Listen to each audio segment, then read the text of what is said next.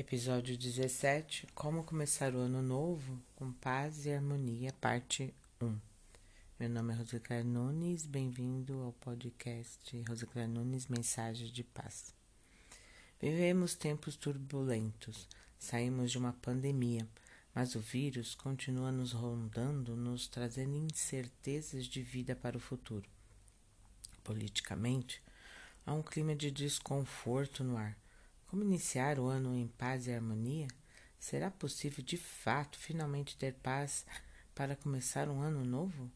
A lista abaixo não tem a pretensão de ser um guia eficaz, uma fórmula inédita de sucesso para alcançar 365 dias de sucesso. Porém, serão trechos bíblicos em que o Espírito Santo nos ensina lições importantes para um viver bem consigo mesmo e com o outro. 1. Um, eu disse estas coisas para que em mim vocês tenham paz. Neste mundo vocês terão aflições, contudo, tenham ânimo. Eu venci o mundo. João 16, 33. A primeira grande lição é entender que se deseja ter paz em sua vida, em sua casa, ela deve proceder de Deus. Jesus pode lhe dar essa paz verdadeira porque ele venceu o mundo ao morrer e ressuscitar. Não desanime. Diante das dificuldades, não perca a esperança. Apenas entregue aos pés do Senhor o que lhe tem tirado o sono e descanse. 2.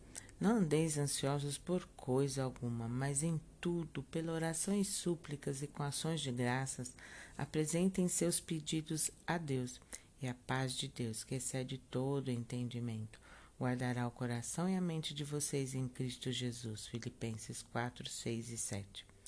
A ansiedade é um mal que atormenta a humanidade neste século. As pessoas querem tudo resolvido para hoje e agora, já. A tecnologia está cada vez mais eficiente e rápida.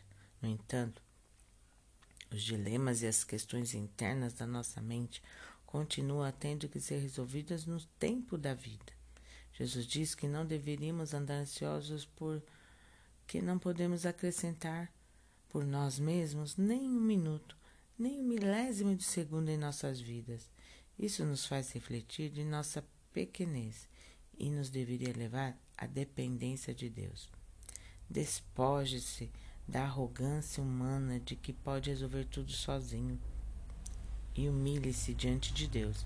Conversar com Jesus vai lhe trazer paz e abrandar o coração. 3. A minha paz vos dou não a dou como o mundo dá. Não se turbe o vosso coração, não, nem tenham medo. João 14, 27. O medo paralisa e não deixa você seguir em frente. Também embaça a sua vista, não permitindo que o Rottweiler à sua frente nada mais é que um pincher mal criado latindo para lhe assustar. Não permita que o medo lhe segue e o paralise. Pegue nas mãos de Jesus, siga em frente Vença seus medos, afinal, o Criador do universo estará ao seu lado. Apenas confie e lhe obedeça. No próximo capítulo, continuarei com a lista do novo ano, mas reflita em tudo que foi proposto. O que lhe espera não é algo enfadonho e cansativo, mas exige fé. A fé num Deus provedor e salvador, que te ama e quer lhe dar paz e harmonia. Vou orar por você. Pai querido, Santo Poderoso, nós sabemos, Senhor, que não podemos acrescentar nem um milésimo de segundo à nossa vida e para que ficar ansioso? Para que perder a paz? Então, Jesus, entregamos nas tuas mãos os nossos dilemas, as nossas angústias, os problemas que ainda não foram resolvidos neste ano, Senhor, para que essa pessoa possa receber essa mensagem, essa mensagem de paz, de esperança verdadeira em ti, para o ano todo.